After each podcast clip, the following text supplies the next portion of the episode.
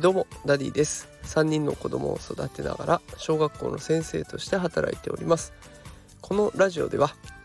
子育てや教育を少しでも楽にするそんなヒントを毎日投稿しております。さあ今日は土曜日ですね。皆さんいかがお過ごしでしょうか。さて今日はですねお子さんの鼻水鼻づまり放っておくと学力に影響しますよというテーマでお送りしたいと思いますタイトルでほとんど結論を言っていますがお子さんがもしも鼻水をずるずる流してたりとか鼻づまりを抱えているとそれが結構結構ね学力に影響を与えるっていうことがあるんですよというお話を今日はしていきたいと思います。で私がそう考える理由なんですけれどもやっぱりあの私教室で子どもたちを見てるとね特にこの時期になると鼻水が止まらない鼻づまりがひどいもう鼻声がずっとと変わらないっていうようなお子さん結構見てるんですよ。でそういうお子さんに限ってもうずっとティッシュが手放せなくて授業中もあとにかくティッシュ箱がこう机の上に置かれてたりとかポケットティッシュを何回も出してね鼻をかんでるとかっていうことがあります。でこうなってくると当然ね授業に集中するっていうこともできないし自分で今これやんなきゃなって思ってるんだけど鼻水でイライラするとか頭がぼーっとしてくるっていうことがあるのでかなり学力に影響はあるんだろうなというふうに考えたからです。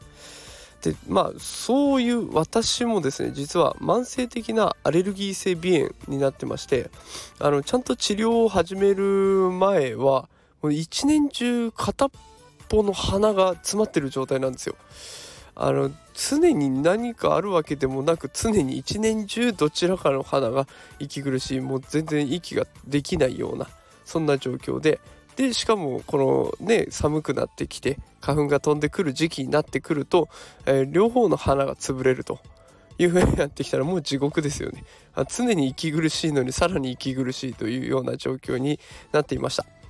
でえっとそんな状況をねあの諦めてたんですよ最初は。まあ、こういうもんなんだろうなというふうに思っていたんですが病院に行ったらですねあこれアレルギーひどいねというふうに一言で言われ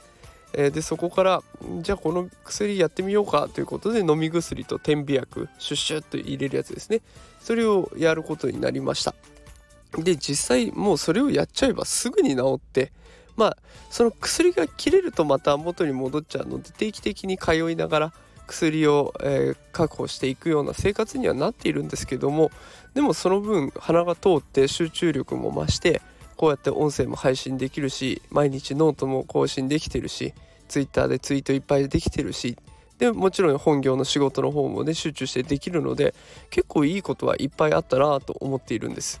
だからお子さんの鼻水鼻づまり自分のことじゃないからねなおさらうんまあ鼻かんどきなさいとか大丈夫よ気にしないでおきなさいとかあの適当なこと言いがちなんですけどちゃんと病院に連れて行きましょう。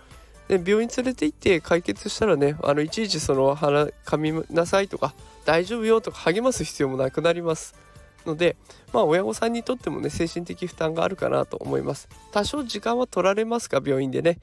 でもまあその分のメリットはあるかなと思いますお子さんにとってもメリットは十分考えられるので早めに病院に行ってえー、お子さんのためにそして親御さんのためになることをどんどんしていく方がお得ですよというお話でございました。ということで今日は、えー、そのお子さんの鼻水鼻づまり放っておくと学力に影響しますよというテーマでお送りしました、